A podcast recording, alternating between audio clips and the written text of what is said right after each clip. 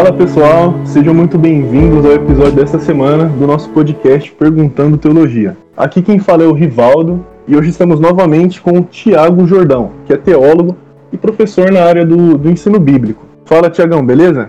Oi Rivaldo, tudo bem com você? Muito bem, Tiago. Tiago, a pergunta de hoje é sobre as vontades de Deus para as nossas vidas.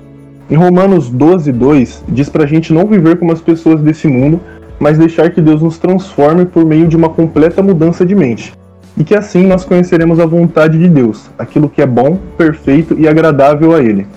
Considerando esse versículo, como que eu posso viver na vontade de Deus? Esse versículo é bem conhecido mesmo, né, Rivaldo? E ele traz pra gente essa, essa ideia de, da vontade de Deus. Versículo que fala sobre experimentar a boa, agradável e perfeita vontade de Deus. A gente tem, na verdade, com essa pergunta, para saber o que é que nós precisamos fazer ou como é que nós podemos experimentar esta vontade de Deus nas nossas vidas, é, eu gostaria só de pontuar dois cuidados que nós precisamos ter com essa pergunta. Primeiro é o seguinte: é a gente lembrar que Deus não tem vontade como nós temos. Então, a gente fala na vontade de Deus, mas a gente precisa lembrar que a vontade de Deus, num primeiro momento, ela é diferente da nossa vontade. Em que sentido? Quando nós falamos que nós temos vontade, quando eu falo que eu estou com vontade ah, de sair de casa, eu estou com vontade de trabalhar, estou com vontade de encontrar os meus amigos, nós estamos falando sobre uma tendência almejante. Estamos falando sobre, sobre um querer, uma vontade que pode ou não se concretizar. Ou seja, eu, eu desejo isso. Pode ser que isso aconteça e isso me trará felicidade. Pode ser que isso não aconteça e isso me trará frustração. Porém, quando nós falamos de Deus, Deus não tem vontade nesse mesmo sentido, como se Deus tivesse um desejo desejo, e esse desejo pode se efetuar ou não, porque Deus é onipotente e Deus é perfeito nas suas, na, na sua vontade. Então, isso significa dizer que quando nós falamos sobre vontade de Deus, nós precisamos entender melhor como preceito, como determinação. Aquilo que Deus deseja acontece.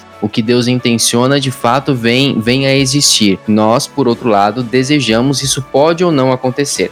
Segunda coisa importante sobre essa, esse versículo que a gente tem que observar para poder responder melhor essa pergunta é a gente ter essa consciência de que quando nós falamos que essa vontade de Deus como determinação, que é boa, agradável e perfeita, a gente precisa ter um cuidado muito grande para entender esse versículo sob o risco de poder viver de modo frustrado por achar que não estamos vivendo dentro da vontade de Deus, porque esse versículo fala que a vontade de Deus é boa, é agradável e a vontade de Deus é perfeita.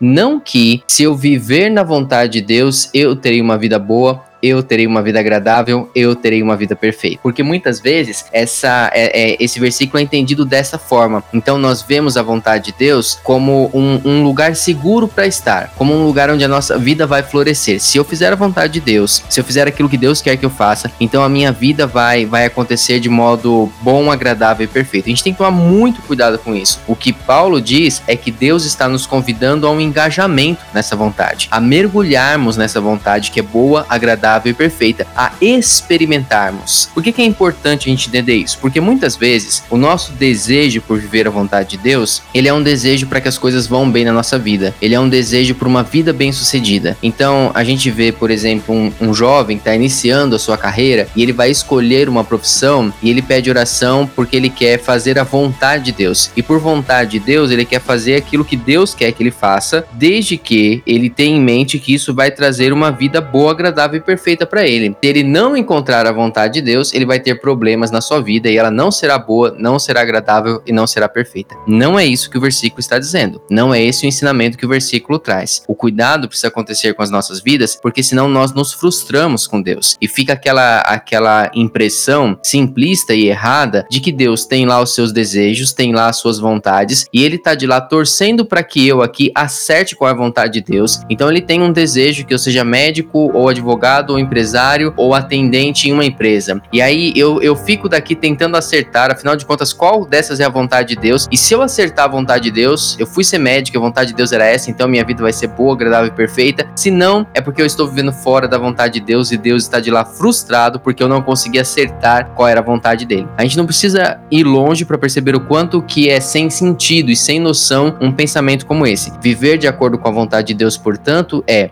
Deus tem os seus caminhos, Deus tem os seus preceitos. Viver de acordo com a vontade de Deus é caminhar de acordo com aquilo que Deus tem, tem de bom, aquilo que Deus tem de agradável, aquilo que Deus tem de perfeito e que está revelado na sua palavra para nós. Muito bem, Tiago. Como que a gente consegue entender a vontade de Deus para as nossas vidas? Por que, que alguém faz alguma coisa? Qualquer pessoa faz qualquer coisa por uma única razão. E essa razão é, dentro das condições que se apresentavam para aquela pessoa, ela desejou fazer aquilo. Então, quando nós falamos assim, por exemplo, por que é que João voltou para casa ontem à noite?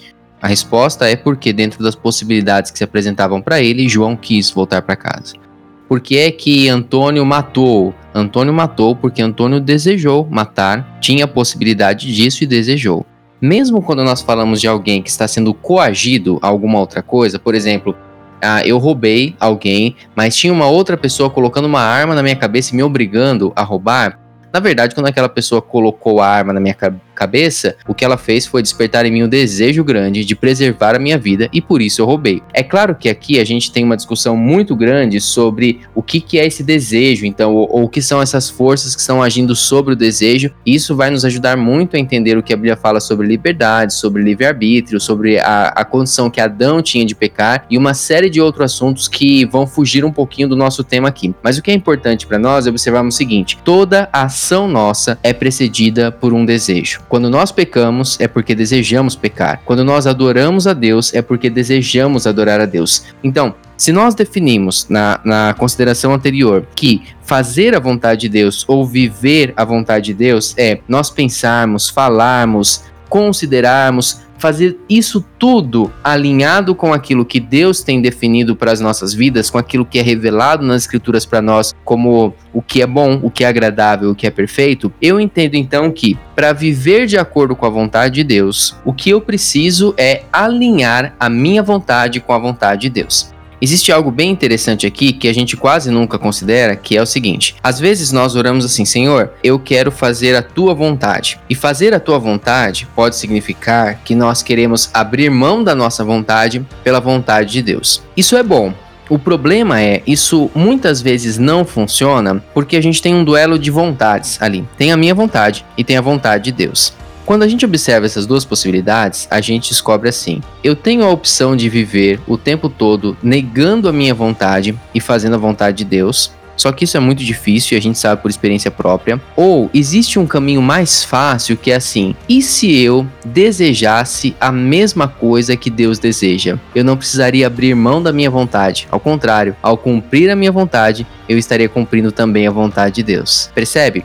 Colocando isso num exemplo prático, seria o seguinte: posso levantar é, 6 horas da manhã, saio de casa atrasado, e aí no meio do caminho, né, talvez fazendo uma, uma atualização aqui do, da parábola do bom samaritano, no meio do caminho tem uma pessoa e essa pessoa pede a minha ajuda e aí eu vejo ali a minha vontade falando vai pro trabalho, esquece essa pessoa, deixa, outro vai cuidar dela e eu vejo a vontade de Deus falando não, se você pode, ajuda a pessoa, ela precisa da sua ajuda agora, é você que tá aqui agora. Então aí fica aquela aquela caricatura, não é? Do anjinho de um lado, diabinho do outro, falando uma coisa falando em outra, e no final, quase sempre, eu vou fazer aquilo que a minha vontade deseja, ou fazer a vontade de Deus e meio a contragosto. Porém, imagine uma outra possibilidade. Eu saio de casa, eu encontro com aquela pessoa e o meu coração está desejoso por ajudar aquela pessoa. Eu quero ajudar. Sabe quando você deseja e você faz isso, e você faz isso da melhor forma porque você deseja fazer? É muito mais leve, é muito mais fácil. Por quê? Porque eu estou desejando a mesma coisa que Deus deseja.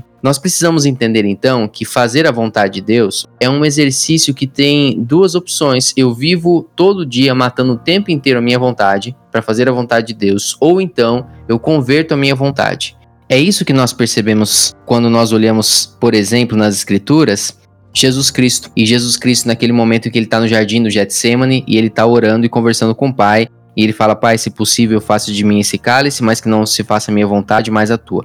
Olha só que interessante. Nesse momento, nós temos três vontades atuando ali em Jesus. Primeiro, ele tem a vontade de não passar por aquele sofrimento. Mas tem um desejo número dois, que Jesus mesmo fala. Ele fala que não se faça a minha vontade, mas a tua. Então, existe uma outra vontade atuando ali, que é a vontade de Deus. Porém, nós encontramos ainda uma terceira possibilidade, que é existe uma outra vontade em Jesus, além da vontade de não passar pelo sofrimento, que é fazer a vontade de Deus. Percebe? E essa terceira vontade é maior. Por isso que ele pode orar assim: Pai, eu desejo não passar por esse sofrimento. Mas eu também sei que o Senhor deseja que eu passe, porque é isso que vai trazer a salvação para as pessoas que o Senhor quer salvar. Por isso, embora eu deseje fugir do sofrimento, eu desejo algo acima disso, que é que a tua vontade prevaleça sobre a minha.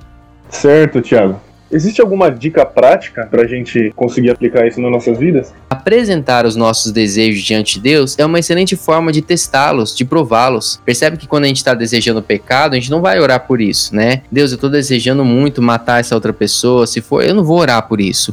Então, desejos que são nebulosos, que estão ali em uma zona mais cinza, trazê-los em oração é por si só um exercício de, de prová-los, o apresentar o pedido a Deus para que Deus vá trabalhando dentro do nosso coração se aquele desejo que nós estamos apresentando ele é legítimo ou não, ele está alinhado com a vontade de Deus ou não, como por exemplo se eu vou ser médico, se eu vou ser um advogado, alguma coisa assim. É interessante, eu acho que todo mundo já passou por essa experiência de quando às vezes nós estamos orando por alguma coisa e no meio da oração mesmo a gente já desistiu daquilo. A gente quase que fala assim, não, Senhor, deixa quieto, é isso aí que eu tô pedindo não faz nenhum sentido, é, por favor, vou, vou recomeçar a oração aqui, não é? Então é disso que nós estamos falando, usar o nosso relacionamento com Deus para apresentar diante dele aquilo que nós desejamos. Porém, o que aprendemos com a oração de Jesus é apresente os seus desejos a Deus, mas termine a sua oração falando contudo que não se faça a minha vontade, mas a tua que a tua vontade esteja acima da minha, que a minha vontade se submeta à tua. É isso que nós aprendemos com Jesus.